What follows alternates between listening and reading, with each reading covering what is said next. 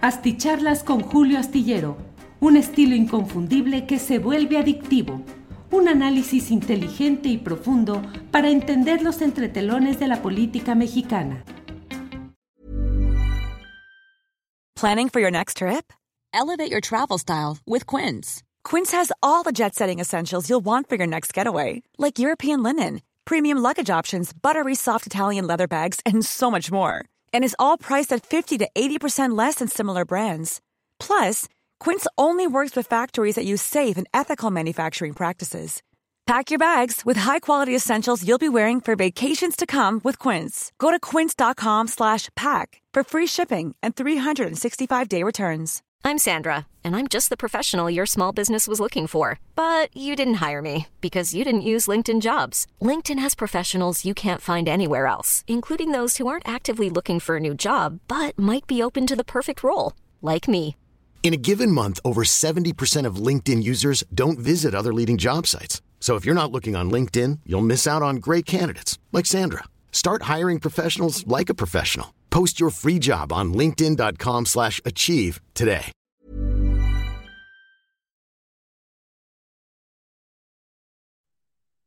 ¿Qué tal? ¿Cómo están? Buenas noches. Nos encontramos una vez más en una uh, videocharla astillada especial de Julio Astillero. Especial con Francisco Cruz a propósito de los comicios que se realizaron este domingo 4 de junio para elegir gobernador uh, en Coahuila y en el y gobernadora en el Estado de México. Fíjese qué noche hemos tenido, este, qué tarde. La verdad es que ha sido muy agitada, ha sido, este, para mí, así como muy violenta, no de violencia de golpes, pero sí de, de, de, prisas, de andar buscando, de andar dando. Y sí, tienen razón, eh, ya ganó la maestra Delfina, yo digo que ya hay suficientes a, elementos para advertir el triunfo, pero ¿qué les parece si vamos platicando y le vamos dando forma a esta videocharla astillada? Yo les aprecio que estén aquí domingo, claro, a todos nos interesa. Una elección histórica, les voy a confesar algo, desde 2007 no cubría una elección para un medio como tal, eh, las cubría para mis libros, las, para mis investigaciones y las iba publicando con mucho tiempo. Hoy tuve la, la oportunidad de, cubrir una vez más una elección como periodista, de meterme al ruido de la información y de meterme al día a día, que es una operación que siempre he respetado mucho. El, reportero en la calle siempre he afirmado es el que más sabe, porque tiene el contacto con la población. Trabaje o no en un medio oficial, ¿no? trabaje en, o no en un medio corporativo, es el que tiene la cercanía con la gente, es el que sabe lo que está pasando y lo que ha pasado en este país es que la corrupción en la gran prensa, la prensa corporativa lo ha, lo ha ido arrinconando y el, uh, el, eh, el, reportero se quedó allí arrinconado mientras los grandes comunicadores, esos co comunicadores monstruo, hacían dinero a manos llenas. Lo mismo, lo mismo que los dueños de los periódicos. Sí, cuando se habla, mire, cuando se habla de, de la corrupción de los periodistas, por lo regular nos referimos al periodista de calle y no sabemos que a lo mejor ese no recibió nada. No sabemos. Y dejamos también de lado los dueños. No, mire, la corrupción en este, en este país en el cuanto a la prensa se da en los, no, en, en, los periodistas llamados monstruos. Eh, en esos y en los dueños. Ellos son los que se quedan con las grandes tajadas. Los periodistas de a pie que ganan bien poquito, e esos no. Y además no a todos les, les ofrecen, este, como lo llamamos nosotros, eh, chayo, embute, sobre, transferencia electrónica, como quieran llamarle, no le ofrecen a todos, no le ofrecen a todos. Son muy selectivos los uh, funcionarios de gobierno del PRI, del PAN y hacia atrás, se fijaban muy bien en qué periodistas podían despuntar o quiénes uh, opinaban y quiénes podían servir de enlace entre las élites políticas. Lo mismo hacían los, uh, em, los, eh, los, empresarios y lo mismo hacían con los dueños del, de los periódicos, pero eso así le entraban a todos. ¿eh? La, la, corrupción de la prensa en este país es histórica, no se crea, es de, desde Lázaro Cárdenas para acá, se entraron en un proceso de corrupción muy salvaje, muy salvaje que, este, mire, hace rato me preguntaban si, eh, cómo sabía que había periodistas millonarios. Primero, porque con algunos de ellos trabajé, aunque no fueran mis cuates, coincidimos, somos la misma generación. Ah, segundo, les voy a, contar una anécdota. Yo viví un tiempo bastante en Acapulco, vivía en un cerro eh, cerca de las playas Caleta y Caletilla y me gustaba viajar, este, bajar del cerro caminando con ese calor que hace en Acapulco, imagínense, y en el malecón, eh, o lo que es el malecón, hay muchos, muchos yates atracando, muchos de ellos caros, y yo, curioso como soy, se me ocurría preguntarle al guardia marina que, que tenían cuidando a los yates, oiga, ¿y cuánto vale ese yate? Pues un millón y medio de dólares o dos millones. Así fui haciendo una especie de, de, de plática amistosa sin ser, sin ser amigos. Y un día había un yate bien bonito ahí, de veras, bien bonito. Y le pregunté, ¿y ese, ese yate cuánto vale? Y me dijo, vale 2.5 millones de dólares. Y yo le dije, espérate, y, de, bueno, ¿quién puede tenerlo? Pues de un rico. Y, y, le pregunté, ¿pero de quién es? Y me dijo, es de un periodista muy famoso. Es de un periodista muy famoso y claro que ya me entró la curiosidad, ¿cierto? Así que mm, le pregunté quién es ese periodista. No sabía que yo era periodista. Bajaba con mi chorecito, caminando en el calor y me dice de un periodista que se llama Joaquín López Dóriga, Dóriga. Así que ya se imaginan, a esos monstruos sí les ofrecen dinero, sí los compran. A los dueños también son los grandes ganadores de la corrupción en este país. Pero, bueno, empecemos al tema que es el que nos convoca esta noche. Este, ya lo sabe usted, en Coahuila, la división de, Morena fue un factor fundamental para que Manolo Jiménez, candidato de la coalición Va por México, se posicionara como virtual ganador de los comicios para heredar el imperio de los Moreira Valdés, Rubén y Humberto y el gobernador Miguel Ángel Riquerme Solís. No hay una sola duda, ¿eh? A menos, a menos que pase una catástrofe, Manolo Jiménez Salinas va a gobernar, va a gobernar este Coahuila, es el heredero del imperio coahuilense. Ya, ya no hay uh, posibilidades de, que puedan remontar eh, Armando Guadiana Tijerina y menos uh, Verdeja, no, ya no hay. Eh, el PRI, el PAN y el PRD ganan, mira, aquí tenemos el PREP, que ya lo está marcando la línea verde con claridad, este, la, la ventaja que lleva en el, en el programa de resultados electorales preliminares no da un chance de que haya para atrás lo que significa que mantendrá el PRI el poder por casi un siglo, ¿eh? cuando termine su gobierno Manolo Jiménez, el PRI habrá estado en el poder casi 100 años, así que sí hay coahuilense que, que, que resista 100 años gobernado por la corrupción. Es una decisión de los coahuilenses, ya podemos hablar libremente. En la mañana les decía, hay que respetar las vedas electorales, hay que tenerlas en cuenta. Ya ya no estamos invitando a, votar, ya estamos diciendo lo que pasó.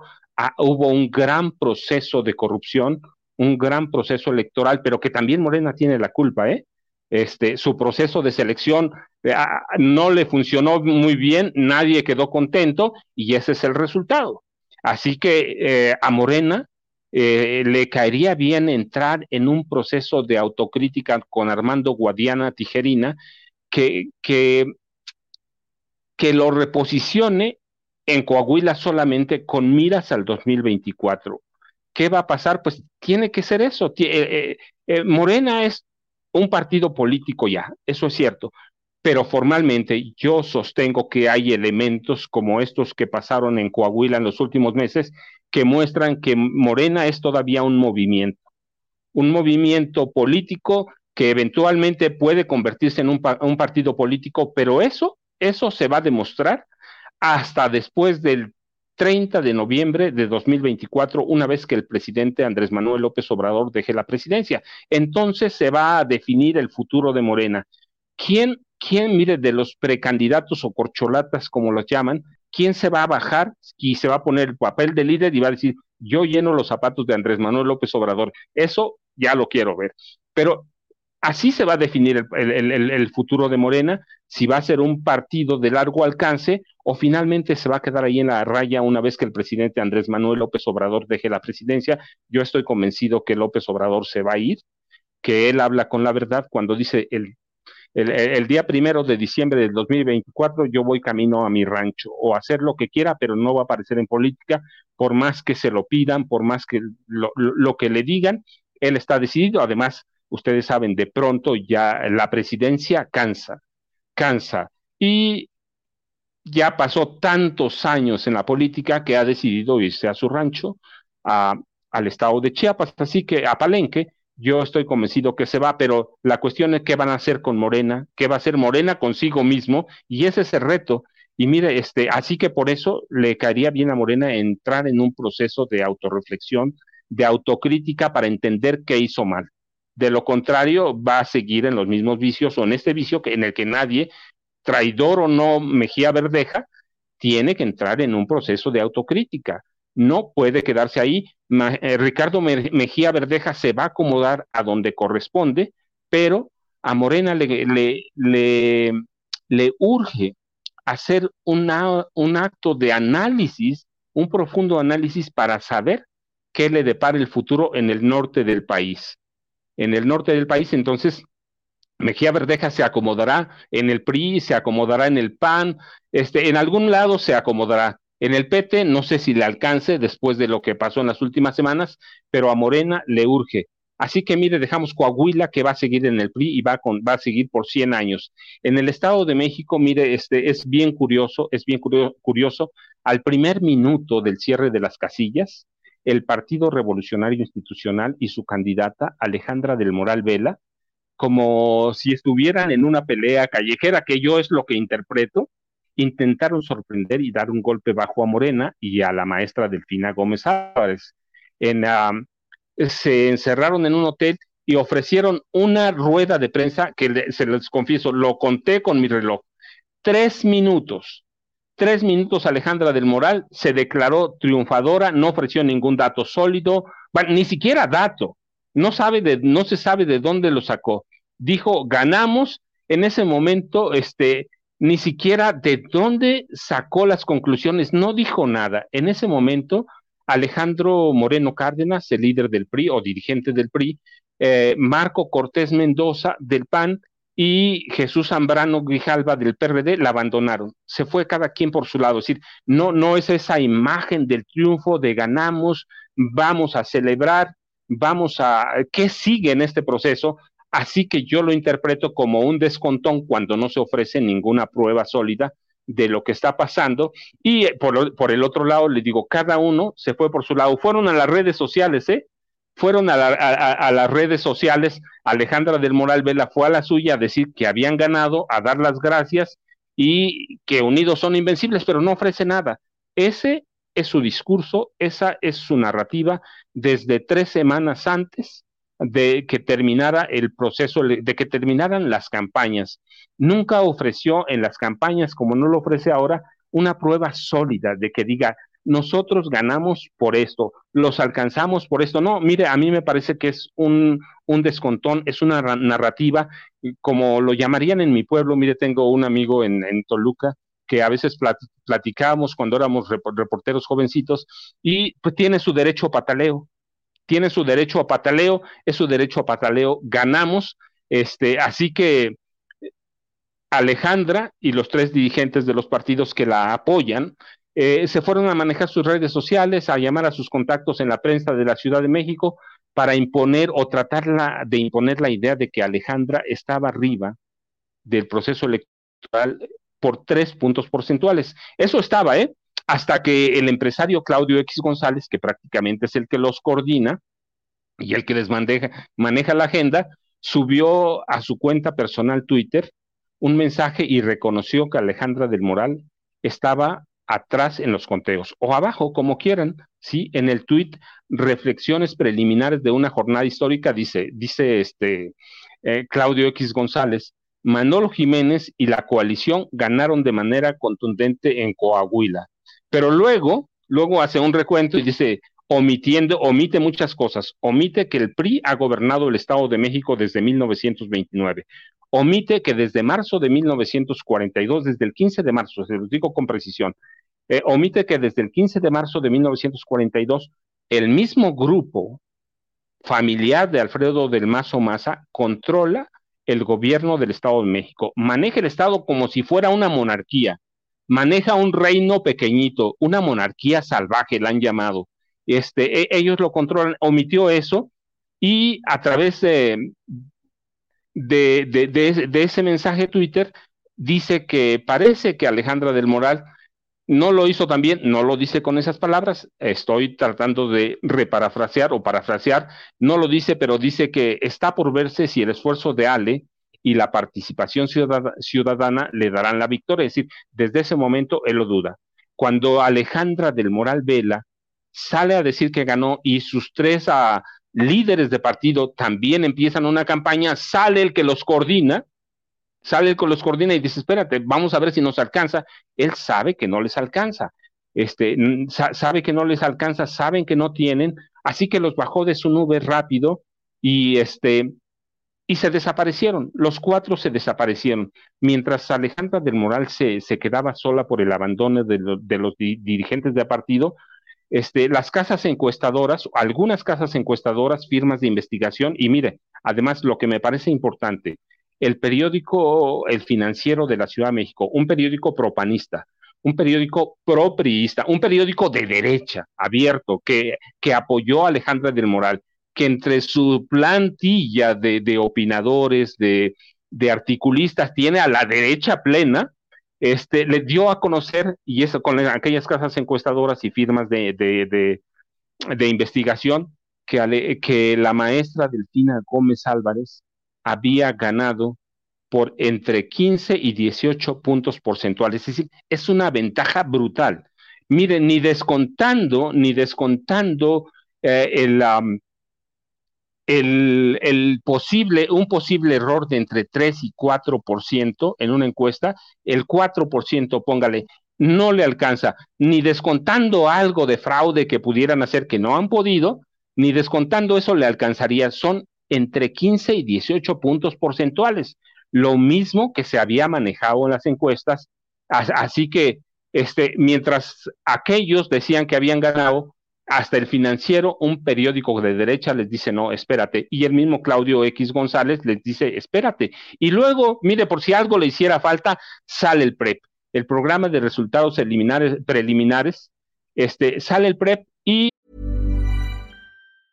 Hiring for your small business? If you're not looking for professionals on LinkedIn, you're looking in the wrong place. That's like looking for your car keys in a fish tank.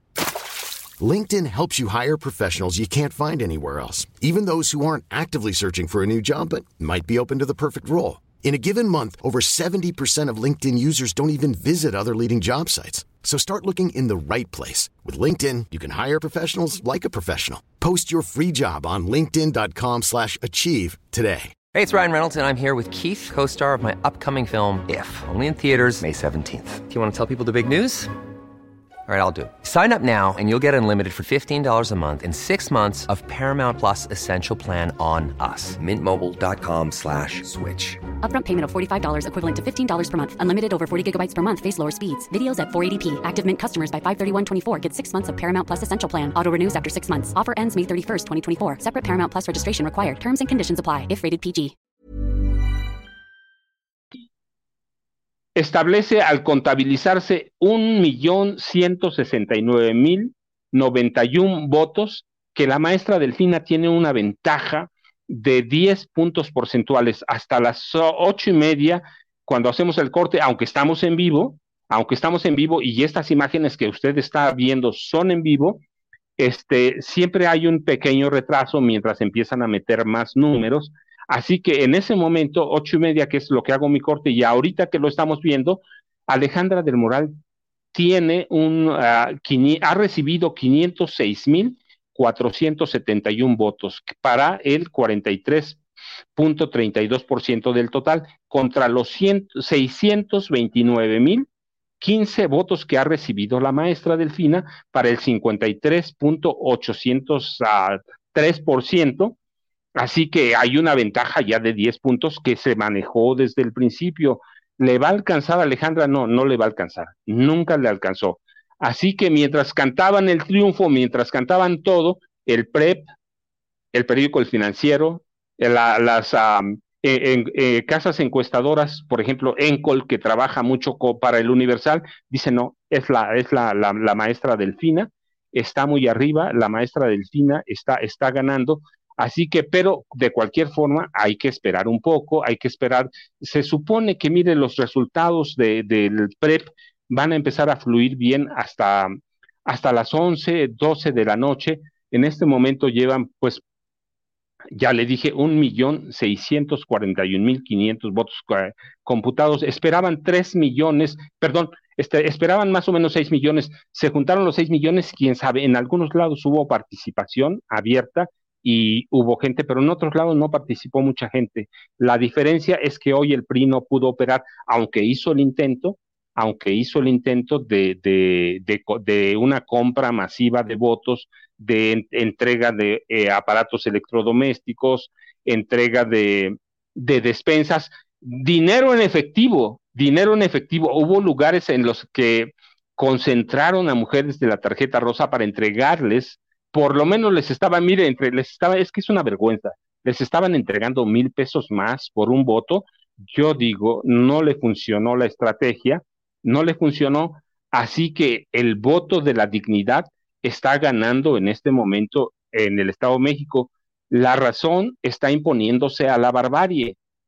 La, la, la, es más la gente que rechaza la corrupción que aquella que está en favor de la corrupción histórica que maneja esta, esta monarquía de la barbarie, como la llaman en el Estado de México. Así que no funcionó después de, de, 1942 están perdiendo, pero mire, vale la pena hacer, bueno, pues la maestra Delfina dio un discurso, mire, la diferencia está también eso. Yo tomé el tiempo del discurso de Alejandra del Moral Vela, tres minutos tardó, tres. La maestra tardó 24 minutos con todo su equipo junto, no hubo una desbandada, no están celebrando, están están siendo muy razonables. La maestra Delfina dice, vamos a trabajar. es decir, no hay triunfalismo, no hay el triunfalismo que mostró Alejandra, que se fue a los tres minutos, y a los tres dirigentes de partido que se esfumaron, se volvieron invisibles. Así que, este, mire, tenemos eh, eh, un, una parte, cuando yo les digo que tenemos una parte del discurso de, la maestra Delfina que fue muy sobrio, creo que lo tenemos por ahí, así que eh, ¿Por qué no la escuchamos un minuto en ese discurso que para mí marca la personalidad de ambas y lo, que pasó en la campaña y lo que pasó en los resultados? Alejandra del Moral Vela se ve tres minutos. Nadie, casi nadie pudo tomarla. La maestra Delfina, creo que lo tenemos aquí. Una partecita, por favor, Sebastián. Tenemos la, a la maestra Delfina. Por la sonrisa que tenemos, lo que les vamos a anunciar. Ganamos la batalla maestra el pueblo del Estado de México el día de hoy ha decidido ponerle un punto final al grupo Atlacomulco y sus corruptelas para dar inicio al gobierno de la honestidad y de la cuarta transformación. Hoy la gran mayoría del pueblo mexiquense salió a votar con alegría y con esperanza para abrirle las puertas al cambio. Ustedes decidieron que este es el momento de que el proceso de transformación que vive nuestro país eche raíces en nuestro Estado. Nos fue requete bien y ahora vendrán mejores tiempos para los mexiquenses. Ser la primera mujer en gobernar este Estado es un motivo para celebrar. Pero ser la primera gobernadora de Morena en el Estado de México, eso sí es una gran noticia para nuestro pueblo. Ah, mire usted, entonces hay una diferencia muy grande, pero ah, seguramente mañana habrá muchos análisis eh, sobre, sobre lo que pasó hoy, pero ¿por qué, ¿por qué pierde Alejandra del Moral? ¿Qué pasó? Hay, hay muchas causas, es múltiple, pero yo le voy a decir algunas. Primero, nunca encontró su lugar en la campaña, nunca encontró una narrativa de discurso. Cada narrativa que tuvo Alejandra del Moral se le cayó eh, no, hay un punto, no tuvo un eje, un eje de apoyo. Cada que tenía una idea, Morena ya iba dos pasos adelante. Luego, nunca pudo deslindarse o no quiso deslindarse de la corrupción del grupo Atlacomulco. Y cuando empieza su campaña, ya formal, su campaña electoral, lo que hace es que se rodea de Alito Moreno, el hombre más desprestigiado en la política de este país, y se arrima a Marco Cortés Mendoza y se arrima a Jesús Zambrano Grijalva, es decir, ni se deslinda de la corrupción y se acerca a los tres hombres que están más desprestigiados en este país, a los que más ah, se, liga a, la corrupción en este momento, y luego aparece, aparece con los ah, exgobernadores del Estado de México vivos, que son símbolos de la corrupción en el Estado de México. Así que, ¿qué esperábamos de ella? Y mire, por si algo hiciera falta, la semana pasada, la semana pasada, el último día de, campaña, la periodista María Teresa Montaño Delgado publicó un reportaje en el periódico El Guardián o The Guardian, como quieran llamarle, de Gran Bretaña y es el país de España. Yo me digo, mire, es más que un reportaje, es una investigación en el que involucra a Alejandra del Moral Vela y a Eric Sevilla Montes de Oca, el dirigente del PRI y uno de los dos coordinadores de su campaña, de sus dos operativos en una estafa de 5 mil millones de pesos. Una estafa de 5 mil millones de pesos que empezó en, 2000, en 2018 y terminó en 2022 como un cochinito para meterle a la campaña de Alejandra del Moral Vela. Eso no se lo pudo quitar. Yo digo que esa, esa información que no se manejó en los periódicos tradicionales, tuvo mucho impacto. ¿Por qué? Porque hoy tenemos redes sociales o tenemos periódicos digitales y los periódicos digitales le dieron vuelo por todos lados. Mire, cuando dice el presidente benditas redes sociales, eso hay que decirlo. Las redes sociales ahora sí tienen un impacto y semanas atrás también se le había involucrado en una estafa hasta por 185 mil millones de pesos no ella sola, claramente una estafa que involucra a los exgobernadores Arturo Montiel Rojas, a Enrique Peña Nieto, Erubiel Ávila Villegas y Alfredo del Mazo Maza. Y tampoco se lo pudo quitar. Es una demanda que tiene, e-, es una denuncia que tiene una demanda penal o una denuncia penal y otra del fuero común. Y, la involucran a ella directamente. Hay denunciantes, están dando la cara a través del sector inmobiliario. Mire, cuando hablan en, el, en la Ciudad de México del cártel eh, inmobiliario del PAN, en el Estado de México tenemos uno desde hace años en el que participa activamente Alejandra del Moral Vela. Así que hay una suma de factores que no puede quitarse este, y, que no puede evadir. Está involucrada en un fraude de por 150 millones cuando fue alcaldesa de Cuautitlán Izcalli, está involucrada en, un desfalco de 550 millones a lo que es ahora el Banco del Bienestar cuando ella era la titular, así que nunca pudo encontrar un lugar en la campaña y cuando debía alejarse del PAN, se acercó y adoptó el programa del PAN. Uno, el primero, eh, defender la vida desde la concepción, que es una doctrina panista, sin discutirla. Rechazó los matrimonios gay, ah, rechazó todo lo que se le, proponía a la sociedad civil, todo lo rechazó para abrazar, propuso armar a las mujeres en un estado que es el que más mujeres mata, sin un proyecto definido, sin nada, en un proyecto que es violento contra las mujeres, propuso armar a las mujeres, lo llamó ella eh, utópicamente con armas no letales. Mire usted, no hay armas no letales, hay armas menos letales, pero no, si alguien no sabe manejar una pistola de toques eléctricos está condenado a morir si, si, si, si no los aplica bien a su atacante. Si se habla de armas químicas, que regularmente es gas pimienta, si no lo sabe manejar bien, también la va a pasar mal. Es decir, habla de proyectos que son inviables en un Estado que es demasiado violento, tampoco se deslindó del crimen organizado, el Estado de México, que gobierna la misma familia desde 1942 en el, Estado de México operan ocho cárteles del narcotráfico que llegaron primero, primero con Alfredo del Mazo González, el papá del actual gobernador, llegó el cártel este, de Juárez en esa época, después eh, Arturo Montiel Rojas dejó o le abrió la puerta a los, a los narcotraficantes de Tamaulipas y ya sabe usted cómo son.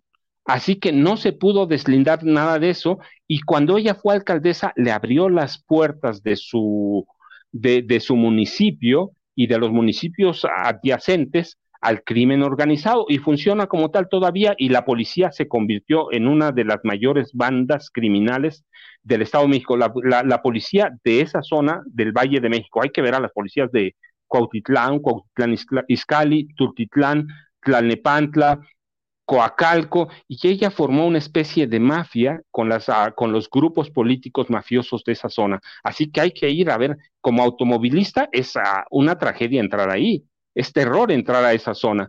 Así que nunca, nunca encontró una narrativa, nunca encontró nada, y al final, al, acuerdo que llegó con su equipo operativo, que encabezan Eric Sevilla y Alejandro Zuna, llegó un acuerdo para posicionar la narrativa de que ya los alcanzamos, sin ofrecer tampoco ningún dato, ninguna encuesta, nada, ningún estudio, dijo, ya los alcanzamos, les vamos a ganar, y esto nada más es un intento, como lo que fue hoy, les digo yo, el descontón, eh, un intento por tratar de judicializar la elección si se puede, tratar de judicializarla con Eric Sevilla Gómez del Campo, tratar de judiciar, de, de, llevarla, porque ella sabe que los órganos electorales del Estado de México son controlados por Alfredo del Mazo Maza. Así que nunca pudo encontrar un lugar, nunca entendió de qué se trataba, nunca supo que no es lo mismo ser candidata que operadora.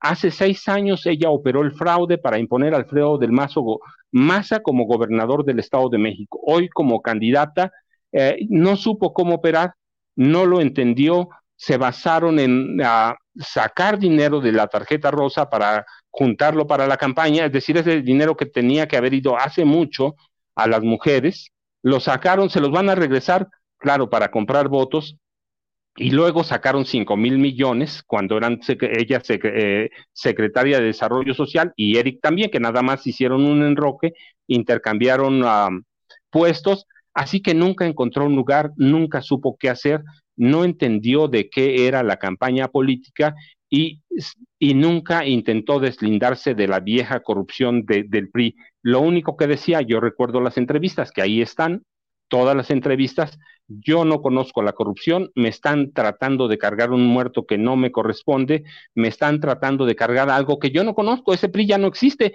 Cuando sale rodeada de Arturo Montiel Rojas, de Enrique Peña, de Peña Nieto no salió rodeada porque está en España, pero de Rubiela Villegas, de Emilio Choifet Chemor, de toda la corrupción priista, y sale rodeada de Alejandro Moreno Cárdenas, que es la corrupción viva del PRI. Seguramente esto nos va a dar para muchos análisis en, las semanas por venir, pero mientras, mire, estamos en el proceso de la desaparición del grupo Atlacomulco como tal, la mafia política más longeva de este país.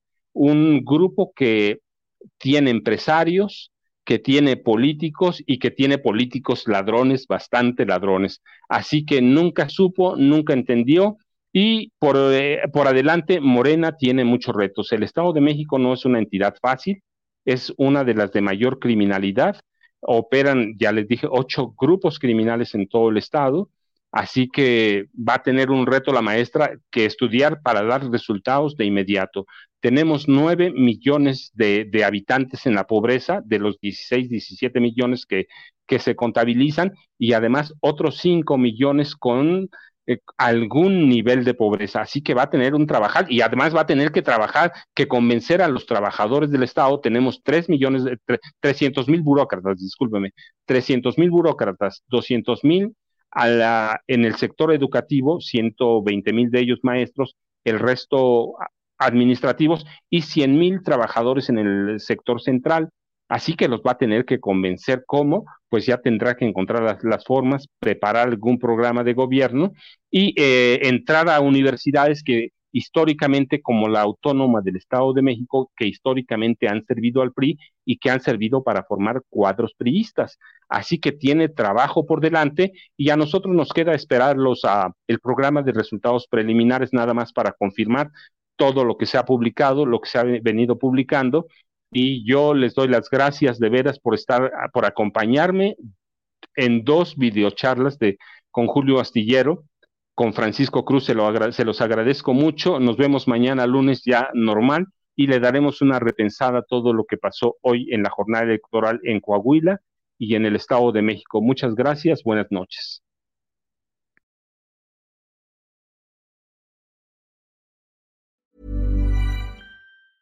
Hey, it's Paige DeSorbo from Giggly Squad. High quality fashion without the price tag. Say hello to Quince. I'm snagging high-end essentials like cozy cashmere sweaters, sleek leather jackets, fine jewelry, and so much more. With Quince being 50 to 80% less than similar brands.